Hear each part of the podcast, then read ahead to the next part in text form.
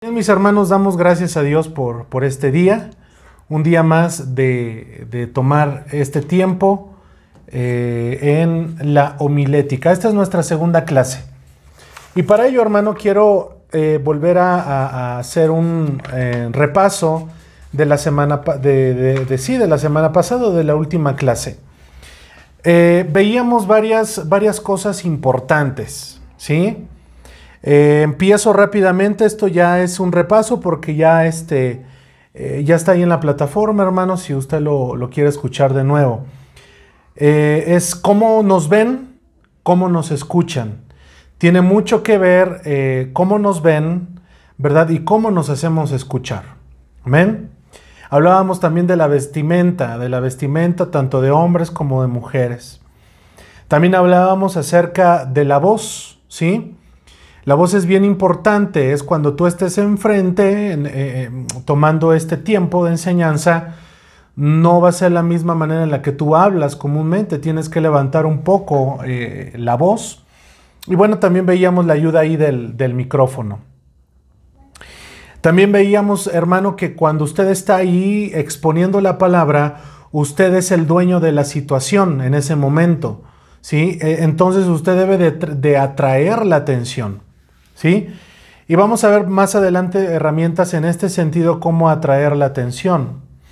También tiene que ver mucho con, con- con- el carácter, es decir, eh, yo les decía la, la última clase, ¿verdad? Que siempre el predicador, hermanos, va a pasar por diferentes situaciones. Esa mañana o esa tarde o ese día que le toca predicar, pues este, se enojó, este, qué sé yo, hermano, por problemas, por situaciones, ¿sí? Que, seamos ahí capaces de tener el carácter, a eso, a eso me estoy refiriendo con el carácter tratar de, de- de- antes, ¿verdad? Llegar y eh, po- poner en las manos de Dios ese asunto, que usted descanse. ¿Por qué? Porque ya hubo, ya se entiende entonces que hubo una preparación antes, ¿verdad? Estoy hablando de una preparación que usted se preparó tanto espiritualmente como el, el hacer su, su sermón y ahorita lo vamos a ver. Eh, también veíamos que es importante el enfocarnos en hablar la palabra. Enfocarnos en hablar la palabra.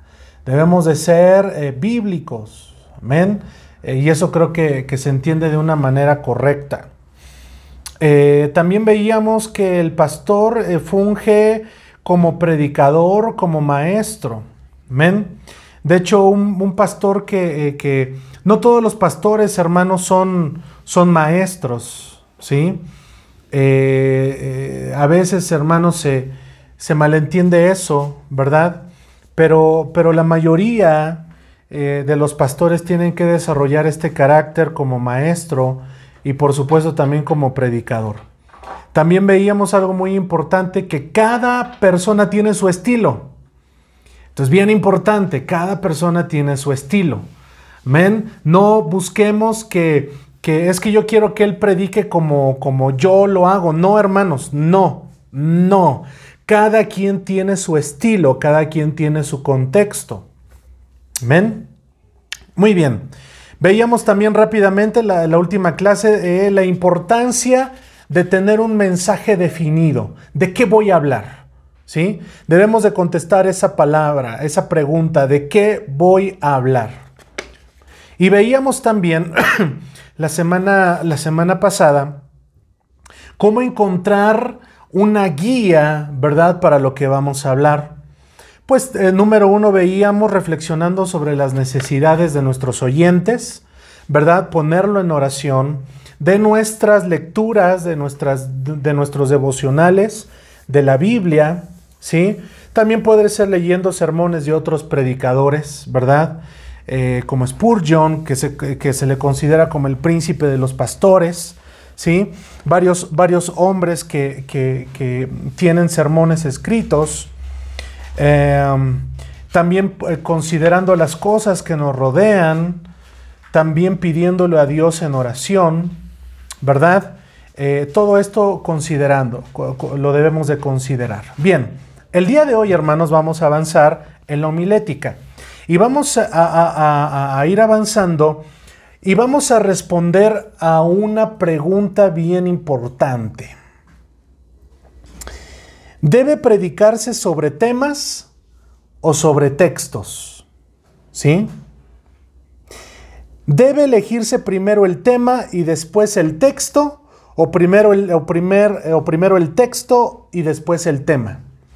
Estas dos, estas dos preguntas, hermanos, se engloban tanto al tema y al texto. Amén. Repito, al tema y al texto. Muy bien. Pues para contestar estas preguntas, hermanos, yo no sé si creo en algún momento, eh, eh, eh, si ya usted respondió de qué va a hablar, es bien importante el segundo paso. Vamos, para los que están apuntando, debemos, número uno, de responder de qué voy a hablar. Eso es esencial. Ese es el punto número uno. ¿De qué voy a hablar? ¿De qué voy a hablar? Inmediatamente después, hermanos, debemos de contestar, ¿verdad? Debemos de contestar eh, eh, eh, estas, estas dos preguntas, hablar acerca del tema y del texto. Amén. Del tema y del texto. Entonces, es, bien importante, hermanos, considerar esto del tema y el texto. Ahora, cuando, cuando consideramos acerca del tema, ¿sí? Eh, eh, debo de decirles, hermanos, eh, que, en buena medida es, es, imposible hacernos hacia un lado, ¿sí? Si, si, si yo les contesto, bueno, es que es primero el tema, ¿sí? Debo de decirles que también es importante el texto. Y si yo les digo, bueno, es que es importante el texto, bueno, también es importante el tema. Miren, hermanos, cuando usted tiene bien en claro lo que va a hablar, ¿sí? Eso le va a ayudar a que cuando usted predique o enseñe, eso le va a evitar a que, a que ande divagando en su exposición, ¿sí? Le voy a decir algo del tema. El tema le va a ayudar, ¿sí? A que usted se centre en lo que usted, en la, pregunta que usted respondió en primer lugar, de qué voy a hablar. Porque cuando usted eh, eh, responda de qué voy a hablar, inmediatamente sigue el tema. Amén. El tema. Entonces, es bien importante, hermanos, considerar estas, estas dos cosas. Hablar acerca del tema y del texto. ¿Sí? Al, considerar estas tres cosas, que, eh, de qué voy a hablar, eh, eh, número uno, número dos, acerca del tema y número tres, acerca del texto, ¿sí? En la homilética, hermanos, debemos, debemos de, de saber estas, estas tres cosas. Y, aquí, hermanos, debo de decirles que nosotros como predicadores, ¿sí? Como aquellos que predican, aquellos que enseñan, ¿sí? Eh, yo, yo, hermano, recuerdo que hace, hace tiempo yo les, yo les hacía una pregunta en la escuela dominical. Y, y la pregunta era la siguiente. ¿Cree usted que el día de hoy sigan habiendo, siguen, siguen habiendo eh, profetas en este momento, en este día? Eh, y algunos contestaron que sí, otros que no a esta pregunta, si hoy en día siguen existiendo profetas. Ah, entiéndase, hermanos, ¿sí? Hoy en día se ha transgiversado ese título, los profetas. Porque los profetas, hermanos, se entiende como eh, aquellas personas que dicen, así ha dicho el Señor, o recibí una revelación, o recibí una palabra del Señor. Cuando en realidad la palabra profeta va mucho más allá. Va mucho más allá. Es decir, el profeta, hermanos, ya lo hemos considerado, sí que el profeta lo llamaba Dios, ¿sí? Versus los, o, en comparación a los sacerdotes. Lo he enseñado, hermanos. ¿Cómo se elegían a los sacerdotes? Los sacerdotes, hermanos, era por herencia, ¿sí? Si el papá, en este caso, era sacerdote, el hijo continuaba la línea sacerdotal y a su vez el hijo del hijo. Eso era por herencia. Los profetas eran diferentes, los profetas los elegía Dios. ¿Ven? Si debemos de hacer ese, esa, esa, esa separación. porque a veces confundimos eso. Eh, la, línea sacerdotal era por herencia, los sacerdotes, los profetas los elegía Dios. ¿Por qué estoy diciendo todo esto, hermanos? Porque al considerar a los profetas el, el día de hoy, hay, hay, hay, hay, un texto, hermanos, que yo les voy a leer a continuación acerca de la función. ¿Sí? Si está ahí, puede repetir la función del profeta. La función del profeta, hermanos, hoy eh, se malentiende y, dentro de las iglesias dice, bueno, es que él es profeta y se levanta y profetiza y, así dice el Señor, cuando en realidad, hermanos, bíblicamente conlleva mucho más, más cosas, ¿sí? El profeta, hermanos, el profeta, hermanos, en, los tiempos bíblicos eh, más exactos en el Antiguo Testamento, conllevaba de una función o de un método, ¿sí? Y era el predicar, el predicar, ¿sí? Es decir, la forma de hablar del profeta, ¿sí? Conlleva mucho en la predicación, ¿sí? La idea de predicar, o, o esta palabra de predicar, ¿sí? Se usa en, en diferencia a enseñar. Amén. Una cosa es enseñar y otra cosa es predicar. La enseñanza se dirige primordialmente a la mente que escucha, a la mente. ¿Sí? La enseñanza se dirige a la mente. Amén. Mientras que la predicación afecta de una manera importante a la voluntad y a las emociones del hombre. Amén. Vuelvo a repetir. La enseñanza ¿sí? Se dirige a la mente, a la mente, ¿sí?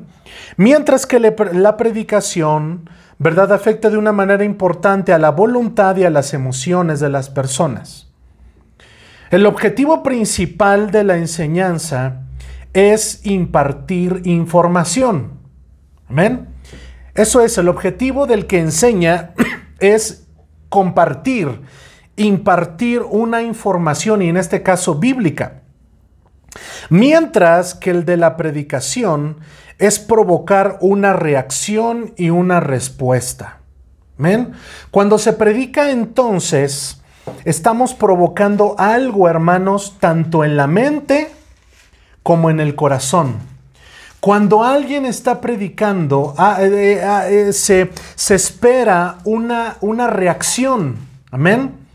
Y, se entiende entonces que cuando usted habla, ¿verdad? Está hablando al espíritu, está hablando eh, al ambiente espiritual, está hablando palabra de Dios y por lo tanto, hermanos, de una manera importante se está profetizando. ¿Amén? Entonces algo, hermanos, bien importante, hermanos, que entendamos hoy en, esta, en este momento nosotros, ¿sí? Cuando hablamos desde el púlpito, cuando hablamos palabra de Dios, seamos conscientes que si verdaderamente se está hablando palabra de Dios, se está hablando al espíritu, se está impactando a la esfera espiritual, se está hablando al, al, ser de la persona, al intelecto, al espíritu, al alma, al cuerpo. Se está hablando palabra de Dios y por lo tanto se está profetizando. A los sacerdotes de Israel, ¿sí? Eh, eh, de alguna manera eh, les correspondía eso, ¿sí? A los sacerdotes, hermanos, era, era lo que a ellos, ¿verdad? Les, les competía, ¿sí?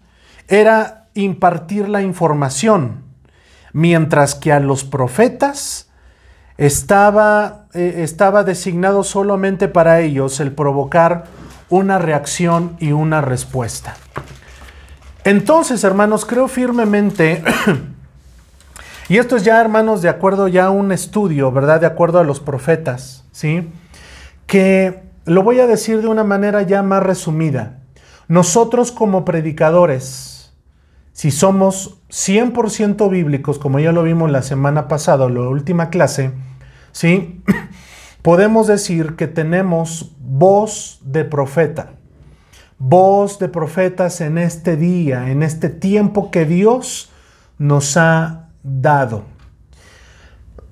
Porque era, era, hermanos, algo bien importante que tenían los, los, profetas de aquel entonces. Ellos hablaban, ¿sí? ¿Qué hace el predicador de este día? Habla, ¿sí? Y, cuando nosotros vemos, hermanos, ahí en la Biblia, cuando venía, mire qué interesante, ¿eh?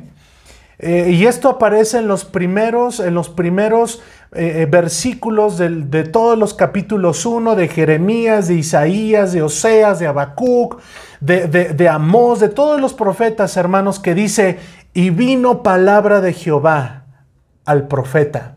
Entonces, cuando viene palabra de Jehová al profeta, ¿qué hace el profeta? Reproduce, ¿verdad? Esa palabra. Amén. Entonces, nosotros como predicadores, escuchamos, debemos de ser sensibles a la voz de Dios, hermanos. Nosotros como predicadores en este día, en este momento, en este tiempo, debemos de ser sensibles a la palabra de Dios. Y estoy hablando, hermanos, de la revelación escrita, de la palabra escrita, de este libro que tenemos aquí. Debemos de ser sensibles a esta voz, debemos de ser, sensibles a su palabra, ¿verdad? Para que nosotros podamos reproducirla a nuestro auditorio, aquellos que nos van a escuchar. Amén. Entonces, quédase en el entendido, ¿verdad? De que hoy el, el pensamiento neopentecostal de alguna manera, hermanos, le ha hecho mucho daño a esa palabra que eh, podemos decir profetas. Pero, hermanos, siguen existiendo profetas con la voz autorizada de Dios, con el respaldo de Dios, de hombres y mujeres que buscan a Dios, de hombres y mujeres que perseveran en su palabra, como lo veíamos ayer, hermanos, ahí en Juan, escudriñan la escritura. Y es algo, hermanos, que nosotros como predicadores debemos de tener, debemos de escudriñar la palabra. Debemos de tener un tiempo de leer la palabra, de escudriñarla, de estudiarla. Eso lo vimos en hermenéutica, hermanos. No voy a ahondar más sobre eso. Lo vimos en su momento. Debemos de, de leer la palabra ya que es nuestro libro de texto. Entonces, cuando el predicador tiene la voz autorizada, debe de tener primero el tema, amén, el tema de lo que voy a hablar. Obviamente se entiende eh, eh, que se tiene un respaldo bíblico, ¿verdad? Que se tiene un, algo bien concreto y algo bien definido. Amén. Entonces, cuando usted tiene un tema, ¿sí? El, el tema debe de ser una palabras cortas, ¿sí? Palabras cortas. El tema fomenta una unidad, ¿sí? Del discurso o de lo que se va a hablar. Y si los argumentos y las explicaciones y aplicaciones son adecuados, permanece el tema como nota dominante sobre la mente. Es decir, cuando usted va a hablar, ¿verdad? Siempre decimos, bueno, el tema de mi reflexión o de mi sermón es este. Entonces, cuando usted lo dice, la gente, la gente en, ese momento va, a hacer como eh, todo un, como un embudo, ¿sí? Y va a decir, ah, ok, el predicador va a hablar sobre esto, ¿sí? Esto requiere, hermanos, de mucha, de cierta experiencia, ¿sí? Porque cuando usted elige su tema, usted únicamente se tiene que abocar a su tema, ¿sí? Como lo decíamos anteriormente y lo vuelvo a decir, eh, si usted va a hablar de la salvación, pues enfóquese a hablar de la salvación, no empiece a hablar del infierno, no empiece a hablar del cielo, no empiece a hablar de la escatología, únicamente se tiene que evocar a su tema. ¿Por qué? Porque usted lo eligió. ¿Men? Entonces eso es bien importante. Debemos de evitar que el predicador divague, ¿sí? Eh, eh, en su exposición. Amén. El tema ayuda el tema ayuda para dar intensidad y firmeza al sermón. ¿Men? El tema ayuda para dar esa intensidad eh, y, firmeza al sermón y mantener el discurso dentro de los límites razonables, lo que yo les decía. Por esto es preferible tener el tema limitado y bien definido y no demasiado amplio. Amén. Entonces, debemos de tener el tema bien definido. Amén. Ahora, cuando usted tiene el tema, ¿sí? Es decir, mire, se lo voy a poner de una manera práctica. vamos a hablar a grandes rasgos. Vuelvo a utilizar el ejemplo. Va a hablar de la salvación. Muy bien. Entonces, si va a hablar de la salvación, y cuando usted va a buscar textos bíblicos para que tenga apoyo su tema, ¿sí? Debe de buscar textos bíblicos que hablen acerca de la salvación. ¿Men? Esto es bien importante. Y estoy contestando las dos preguntas con las que empecé. Porque muchas veces eh, puede preguntarse, bueno, pastor, ¿con qué empiezo? ¿Con el tema o con el texto? Bueno, estoy respondiendo la primera pregunta. Si a usted le llega primero el tema a su vida, voy a hablar acerca de la salvación. Ah, entonces lo que usted tiene que hacer, buscar versículos bíblicos que hablen acerca de la salvación. Número uno. Y número dos, de preferencia que en ese pasaje bíblico aparezca la palabra de la que usted va a hablar, salvación. Esto es cuando usted primero le llega el tema, entonces va a ir a la Biblia y un recurso que usted puede, puede, puede comprar, una concordancia, así se llama una concordancia exhaustiva. También hay algunos recursos, la, puede bajar a su celular eh, en una aplicación, así se llama concordancia exhaustiva de la Biblia. ¿Ven? que le va eh, palabra por palabra. Entonces, si usted busca hablar de la salvación, le va a dar todos los textos que aparecen en la Biblia, tanto del Nuevo y del, Antiguo y del Nuevo Testamento, que tienen la palabra salvación. Muy bien, esto es cuando empezamos por el tema. Ahora, voy a responder la siguiente pregunta. Es totalmente igual. Cuando usted, hermano, ¿verdad? Encuentra un texto de la Biblia del cual usted quiere hablar. Creo que ya entendimos eso. Cuando usted va a hablar de un tema, de, perdón, de un texto, ¿sí? Cuando usted quiere hablar del texto, ahí, hermanos, tiene que haber una, una, una comprensión totalmente del, del texto para que usted formule el tema. Lo voy a volver a decir, ¿sí?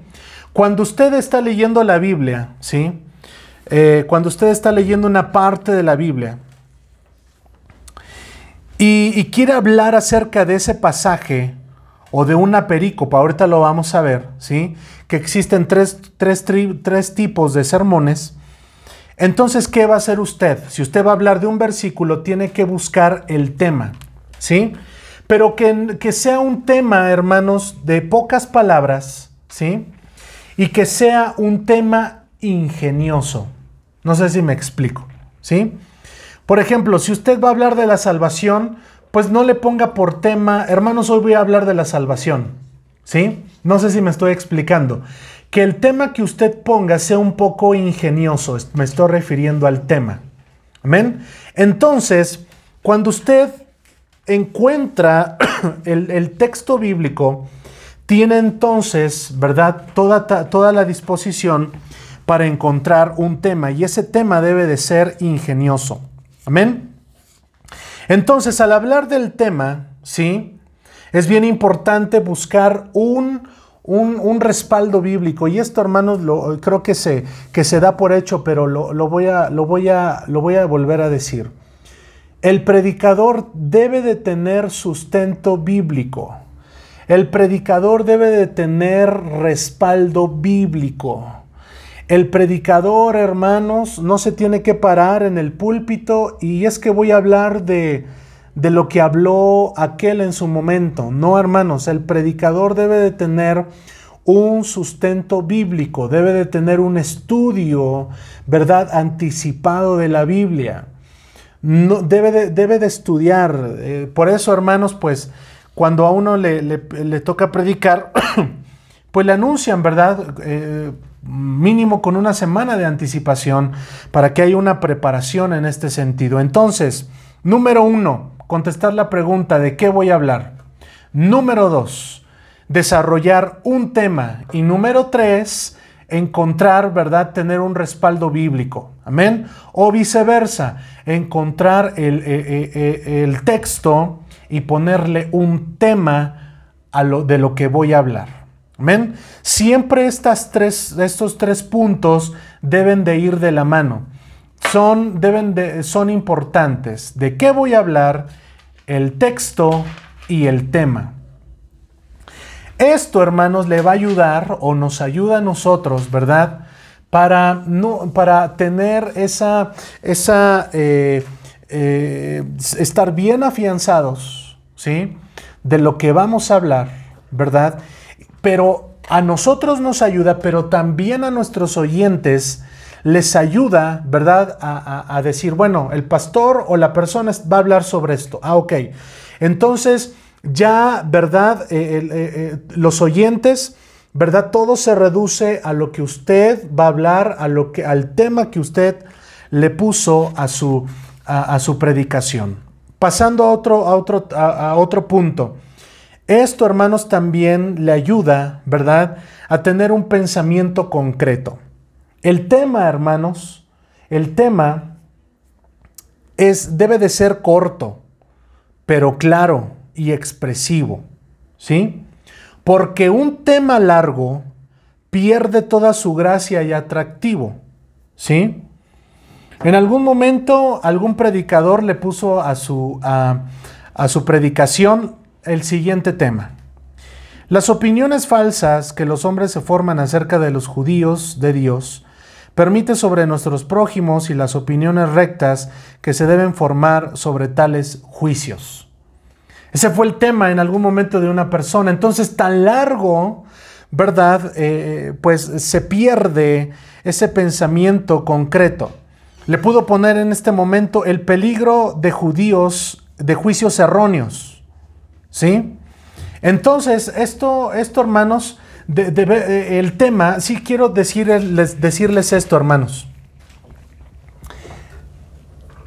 Creo que es fácil responder de qué voy a hablar Creo que es fácil encontrar un texto, pero le voy a decir la verdad, hermanos, y aquí téngalo bien presente.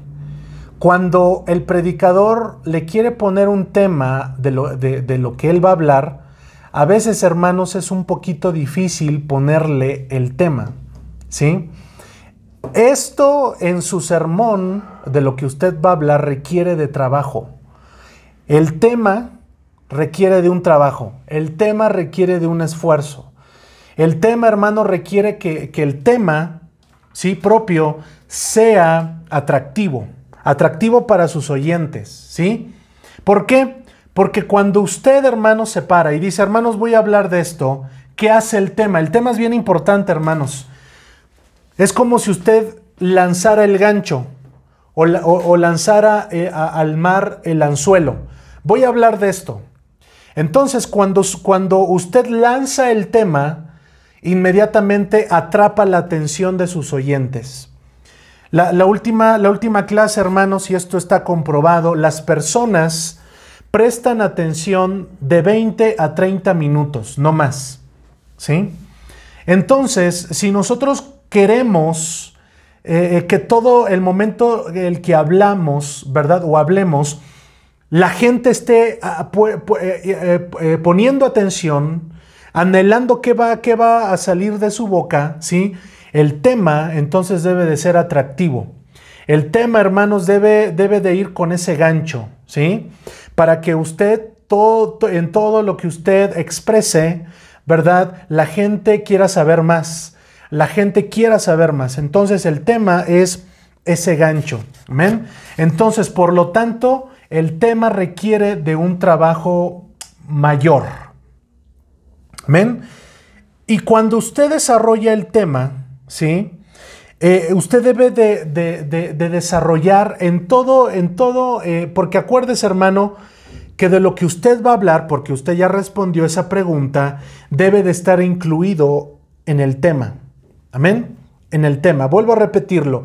De todo lo que usted va a hablar, si va a hablar de una perícopa o de uno, dos, tres versículos, esa perícopa o esos versículos de los que usted va a hablar deben de estar contenidos en el tema. ¿Ven? En el tema. El tema, en este, en este caso, es, ¿verdad? Es de suma, de suma importancia. Perdón. Entonces, ya que hayamos tenido estas tres cosas, hermanos, estas eh, eh, tres cosas, vamos al siguiente punto. ¿Amén? Entonces, repito, ¿de qué voy a hablar? ¿Cómo voy a, encontrar mi texto? ¿Sí? Mi texto bíblico. ¿Sí? Y si ustedes se acuerdan, hermanos, en la clase de hermenéutica, eh, eh, cuando vimos las figuras retóricas, vimos una figura muy interesante que se conoce como los versículos paralelos. ¿Ven cuántos se acuerdan? ¿Sí? Los versículos paralelos tienen que ver, ¿verdad? Que si usted va a hablar de un versículo, eh, ese versículo, por lo general, tiene su referencia, ya sea en el mismo Nuevo Testamento o en el Antiguo Testamento. Amén. Son versículos paralelos que están tanto en el Nuevo como en el Antiguo Testamento. Entonces, cuando usted, eh, eh, si su sermón o, si, su texto tiene esta, esta situación, que tiene esos, esos pasajes paralelos, ¿verdad? Le va a ayudar mucho a tener un fundamento bíblico. Y si usted a eso le suma ¿sí? Eh, eh, otro versículo que tiene, ¿verdad? En, en, el mismo versículo, pero en otro pasaje, tiene eh, la misma palabra, vuelvo a usar el ejemplo de la salvación, le da mucho más soporte a lo que usted va a hablar, ¿sí? Le va a dar mucho más firmeza y le va a dar mucho más enfoque a lo que usted va a hablar. ¿Amén? Ahora, Vamos adelante. Existen tres tipos de sermones, hermanos. ¿Sí? Y hoy, hermanos, vamos, vamos, vamos a enfocarnos al primero de ellos. Pero quiero que anote, hermanos, que los tres tipos de sermones que hay es el textual. ¿Sí? El que se limita, ¿qué es el textual? Bueno, pues su palabra lo dice, ¿verdad? El que se limita, eh, se expone y explica de un texto bíblico. ¿Men? Ese es el primer tipo de sermón. Aquel que se limita solamente al texto del que usted va a hablar. ¿Men? Si usted va a hablar de Juan 3:16, porque de tal manera amó Dios al mundo, ¿sí? Eh, va a hablar acerca del amor, de la obra y del resultado de ese amor. Amén. Ahora fíjese, rápidamente, un ejercicio rápido. El apóstol Juan fue el mismo que escribió Primera de Juan, capítulo 3, donde dice, Dios es amor. ¿Men? Fíjese cómo, cómo, cómo podemos ir hilando las cosas. ¿Men? Habla acerca del amor. Pero me resulta interesante que la, la teología juanina, ¿sí? eh, versa y dice más adelante en ese mismo capítulo, aquel que no ama no ha conocido a Dios, porque Dios es amor. ¿Verdad? Entonces fíjese cómo, cómo, esa teología, por eso estoy diciendo el desarrollo, cómo lo, desarrolla Juan. Y, voy a otro punto, hermanos, acerca de lo mismo. En ese mismo capítulo, primera de Juan, capítulo 3, Juan pone, pone en su teología del amor y dice, que aquel que no ama a su prójimo es como si fuera un homicida. Y dice Juan, y sabed que los homicidas no entrarán en el reino de Dios. Lea, hermanos, primera de Juan capítulo 3. Entonces, cuando vamos teniendo esta perspectiva del Evangelio de Juan, una cosa es el Evangelio de Juan, hermanos, ¿eh? y otra cosa es la primera carta de Juan. Vamos, vamos, vamos eh, eh, eh, desarrollando una, un pensamiento, ¿verdad? Vamos abarcando un círculo, ¿verdad? Totalmente amplio que habla acerca del amor, ¿sí? Y, ahí podemos decir, hermanos, que el amor de Dios a mí me, eh, me, ha limpiado, me ha salvado y me ha dado vida eterna, pero que el amor de Dios también involucra a que yo ame a mi prójimo. Entonces podemos decir que, la relación con Dios tanto es o, eh, vertical y horizontal. Vertical, yo con Dios y yo con mi prójimo. Entonces cuando hacemos, hermanos, este tipo de análisis, cuando llegamos, eh, por eso le digo, hermanos, que es bien importante considerar la, escritura, considerar, hermanos, e, e ir, eh, voy a utilizar esta palabra, e ir hilando ¿verdad? Eh, todos, los, todos los versículos, todos los pasajes bíblicos, a nosotros como predicador, hermanos, se nos, se nos va ampliando totalmente la palabra de Dios y decirles que de un versículo podemos, podemos predicar uno, dos sermones, cuatro sermones, haciendo todo ese tipo de análisis. Entonces, hermanos, me voy a la primera, a la primera clase. Requiere la Biblia de un estudio.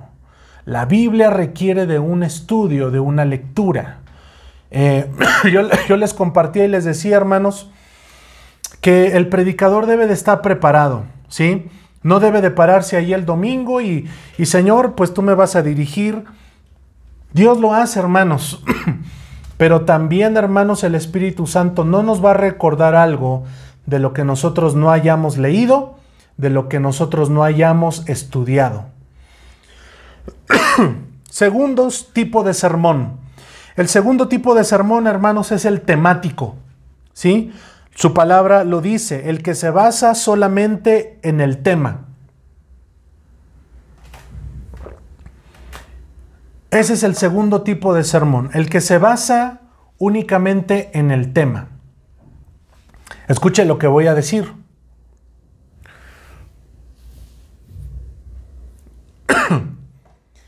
Cuando usted va a hablar de un mensaje temático, ¿sí? Es decir, que su sermón únicamente se va a basar al tema y que el versículo que usted va a utilizar, el, el pasaje bíblico, solamente, entiéndase como lo voy a decir, hermanos, ¿eh? Porque acuérdese que estamos, eh, somos estudiantes, ¿sí? Eh, va a ser su pretexto para lo que usted se va a evocar, que usted va a hablar acerca del tema. Lo voy a volver a decir. En el, en el sermón temático, el versículo que usted va a usar solamente va a ser como un pretexto, y entiéndase como en comillas, para que usted desarrolle todo lo que usted va a hablar sobre un tema. No sé si me estoy explicando. No va a ser, ese mensaje no va a ser desarrollado sobre el, sobre el texto, porque para eso, más adelante, vamos a ver cómo se desarrolla un, un, sermón textual. Si usted va a hablar sobre un tema, perdón, sobre un texto bíblico, usted únicamente se tiene que abocar al, texto. Pero si usted va a hablar del tema, si de un tema en específico, eh, usted se tiene que abocar al tema que usted va a hablar. ¿Men? Eso es, una diferencia muy importante. A, lo mejor algunos pueden decir, bueno, este, este, ¿cómo lo entiendo? O algunos pueden decir, bueno, es que casi es igual, no. ¿Sí? Porque si usted habla acerca del texto, ¿sí? Usted va, va, va a hablar totalmente del texto, ¿sí? Y es aquí donde voy a pronunciar una palabra, se tiene que, que hacer una exégesis, ¿sí? Si usted va a hablar de un texto, si bíblico, usted tiene que hacer un exégesis. Vamos a un ejemplo. Vamos a utilizar, hermanos, a ver. Vayan conmigo a la Biblia, hermanos. A, Juan capítulo 1, el Evangelio de Juan capítulo 1. Voy a, voy a hacer un ejemplo, hermanos, eh, de, eh, de, un, de, un, sermón textual. ¿Sí? Juan 1, 1, 12. Mas a todos los que le recibieron, a los que creen en su nombre, les dio potestad de ser hechos hijos de Dios. Si usted va a hablar de este versículo, y vamos a poner un ejemplo así rápido, al referirme yo que tiene que hacer un exégesis, la exégesis, hermanos, constituye en hacer un estudio palabra por palabra. ¿Sí está conmigo? La exégesis es de hacer un estudio palabra por palabra.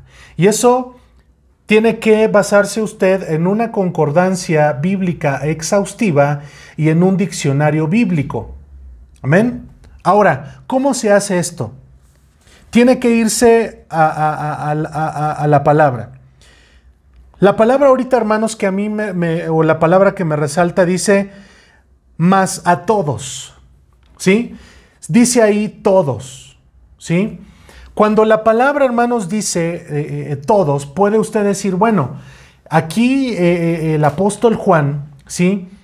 está hablando que la salvación es para todos, ¿sí?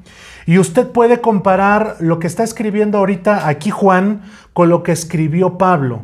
Porque dice la palabra, tanto Juanina como, como, como Paulina, de que Dios no hace acepción de personas. Número uno, que la salvación es para todos. ¿Sí? Que la salvación no es por obras para que nadie se gloríe, sino que la salvación, hermanos, es para todos. También ahorita, hermanos, me viene a la mente aquel, aquellos pasajes en Apocalipsis que dice la palabra que estaban delante de Dios todos, grandes, ricos, pobres, ¿verdad? Y cuando se hace referencia de esto, es que, hermanos, delante de Dios todos somos iguales. Como pueblo de Dios, como pueblo de Dios, todos somos iguales. Todos delante de Dios somos iguales. No hay, hermanos, excepción de personas. Si, si aquella persona tiene más, aquella persona tiene menos. Delante de Dios todos somos iguales. Dice los que recibieron. Amén.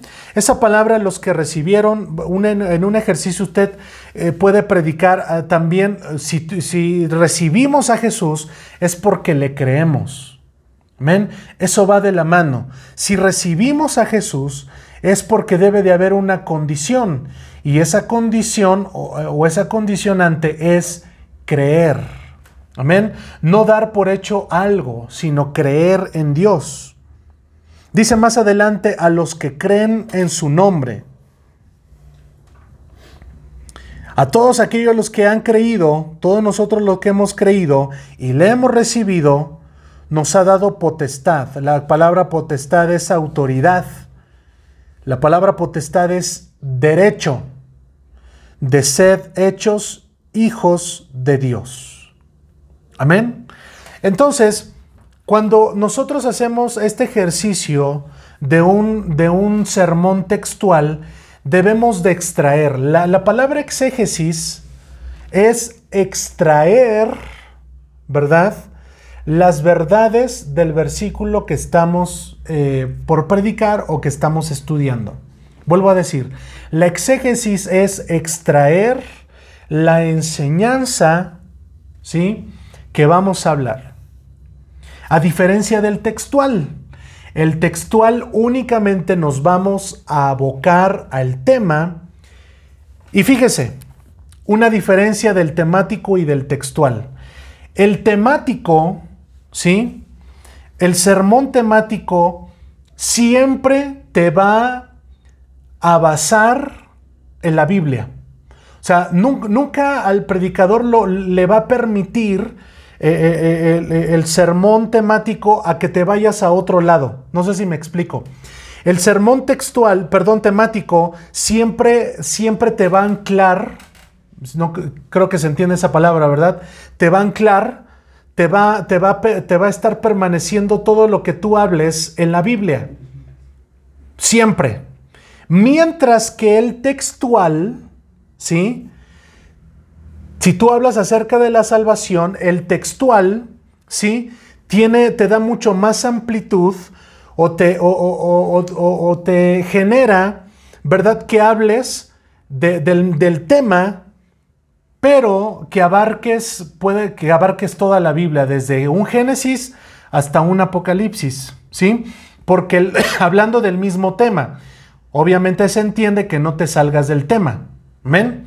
Yo le expliqué hace rato, el tema es bien importante. Entonces, esa diferencia hay del temático y del textual. Amén. El tercer tipo de sermón es el expositivo. Principalmente, hermanos, o muy, perdón, muy personalmente es el que a mí me gusta, a mí en lo personal, ¿sí? Eh, me gusta más. El expositivo, hermanos, es el que comenta un pasaje bíblico, narración o parábola de la escritura. Es decir, el expositivo puedes ir hablando de un capítulo o de una perícopa. ¿Sí? El expositivo vas de versículo por versículo. ¿Se acuerdan, hermanos, cuando, cuando en la iglesia su servidor estuvo hablando de Primera de Juan? Iniciamos desde el, desde el capítulo 1, capítulo 2, capítulo 3. Ese es un sermón expositivo, ¿sí? De que vayas palabra por palabra, de que vayas versículo por versículo, y el, y el, ah, y el mensaje eh, o el sermón expositivo es, es, es este, eh, bien, bien, bien, bien hermoso, hermanos, porque una de, las implicaciones del sermón expositivo es que te involucra en el contexto. ¿Sí? ¿Se acuerdan de la hermenéutica, de las clases de hermenéutica? Cuando, cuando te evocas al contexto, entonces toma relevancia lo que, el, lo que el escritor en su momento, válgase la expresión, escribió. Y, entonces, tú como, como predicador, al estar enseñando un mensaje expositivo, tienes que estudiar, obviamente, el contexto, lo que vimos en hermenéutica, hermanos, para quién fue escrito, ¿Por qué escribió? Fíjense, nos debemos de todo lo que abarca el sermón expositivo. ¿Por qué escribió, verdad? En este caso, Juan, Pedro, Pablo, ¿verdad? Eh, si, estamos hablando de las cartas pastorales, eh, ¿por qué escribió? Entonces, cuando, cuando hacemos el mensaje expositivo, abarcamos todo eso. El por qué, para quién fue escrito, por qué fue escrito, bajo qué pensamiento fue escrito. Y al hacer eso, nos da un desarrollo, ¿verdad? Y una aplicación contemporánea. Cuando yo utilizo esta palabra, hermanos, traer una aplicación contemporánea, lo que nos facilita cuando hablamos el sermón expositivo es que cuando tú vas de del capítulo 1, si el capítulo 1 de determinado libro tiene 15 versículos, al ir, al ir versículo por versículo y al llegar al, al versículo 15, usted como predicador debe de, de traer a la audiencia una aplicación contemporánea. Ahora, esta aplicación contemporánea debe de ir incluida en los tres tipos de sermones, textual, temático y expositivo. Si solamente usted como predicador dice, se empieza a hablar y hablar y hablar, ¿verdad? Pero no, no baja, voy a utilizar esta palabra hermanos y espero que se entienda. Si usted no baja una aplicación a la vida de su oyente o de sus oyentes, solo va a quedar en mera información. Solamente va a quedar aquí arriba, pero nunca, hermanos, va a bajar al corazón. Y eso, como predicadores, tenemos la obligación, sí, hermanos, como predicadores tenemos la obligación de si usted ya predicó, ahora tratar, no tratar, hermanos, de dejar una aplicación a este día a ese momento del que usted está hablando, a la persona, ¿sí? Traer, eh, traer toda, una aplicación y eso conlleva de un trabajo, hermanos, eh, obviamente de nosotros que nos preparemos, pero también dejemos ese trabajo al Espíritu Santo. Entiéndase como, como predicadores, hermanos, ¿sí? Eh, hay, un, hay, hay, un, hay algo que dicen los, los predicadores Usted se recuerda, hermanos, en, Hechos, cuando, cuando el apóstol Pedro predicó su primer sermón, se convirtieron tres mil personas. En su segundo sermón que él predicó, hermanos, se convirtieron cinco mil personas. Hoy, afortunadamente o desafortunadamente, tenemos que predicar tres mil sermones para que se convierta una persona. Es decir, hermanos, al decir esto, ¿sí? Eh, entiéndase que nosotros como predicadores, nosotros como profetas, ya lo expliqué hace un momento, como profetas contemporáneos debemos de hablar la palabra de Dios. Me acuerdo aquel momento, hermanos, que Dios le habla a Jeremías y a Ezequiel. En los primeros, en los primeros capítulos, hermanos, de, de, Ezequiel, ¿sí? Recuerdo mucho las palabras de, de, que Dios le dice, Jehová Dios le dice a su profeta Ezequiel, mira, yo te mandé a hablar. Y, y, y, Jehová Dios le dice, mira, no te van a hacer caso, pero habla. Yo no sé cuántos han leído, hermanos, esa parte. No te van a hacer caso. Eh, eh, eh, son un corazón rebelde. No te van a escuchar, pero tú habla. Porque recordemos, hermanos, que el que impacta, que el que toca, que el que ministra el corazón es Dios. Pero que también nosotros tenemos algo, algo que ver. Si, no, si, si usted no habla, no habla la palabra, ¿verdad? Entonces, ¿quién hablará? El día de ayer, hermanos, en la predicación, recuerdo, hermanos, que les hice un comentario de que la gente no, no cambia, de que la gente no cambia. si usted quiere volver a escuchar, hermanos, eh, esa, esa predicación ya, ya, ya, ya la subí, hermanos, al, canal de Spotify para que usted eh, la pueda escuchar en cualquier momento. Y yo, hermanos, debo de hacer una afirmación. Y me, faltó hacer esta, esta afirmación que creo que está más que entendida. Creo firmemente que el único que cambia a las personas es Dios. Eso, eso hermanos, eso está, eso está ya, de, ya dicho, ya establecido. El único que cambia a las personas es Dios. Pero también, hermanos, conlleva de un trabajo personal, un trabajo interno que nosotros, ¿verdad?, tenemos que hacer. Entonces, al considerar estos, estos tres pasajes, ¿verdad? O perdón, mejor dicho, estos, estos tres tipos de sermones, ¿verdad? El textual, el temático y el expositivo, usted siempre al final, ¿verdad? Debe, debe de, de, hacer una, un llamado, una aplicación que conduzca a las personas a lo que usted quiere llegar. Y con esto termino, hermanos, y la próxima semana nos metemos más a, estudiar, ¿verdad? El orden del sermón, ¿sí? Porque la homilética nos da varios puntos importantes para el, el desarrollo de nuestro sermón. Si nosotros vamos a utilizar el sermón textual, requiere de varios puntos. Si usted va a utilizar el temático y el expositivo, también requiere de esos puntos y lo vamos a ver la próxima semana. Pero hermanos, sí quiero hacer énfasis en este momento en que siempre en nuestro discurso, siempre en lo que hablemos, debe de haber un momento en que en que todo, ¿verdad? En que todos los 20, los 30, los 40 minutos que utilizamos para hablar, debe de haber un momento, debemos de dejar un momento, ¿sí? En que, en que nosotros como predicadores traigamos, ¿verdad? Una una aplicación al día de hoy. Si la gente se va de la iglesia y dice, ay, qué bonito mensaje, qué bonito estuvo, qué bonito habló, ¿sí? Pues la gente se va a ir con esa información y qué bonito. Pero si la gente se va pensando en ese versículo, pero si la gente se va, ¿verdad?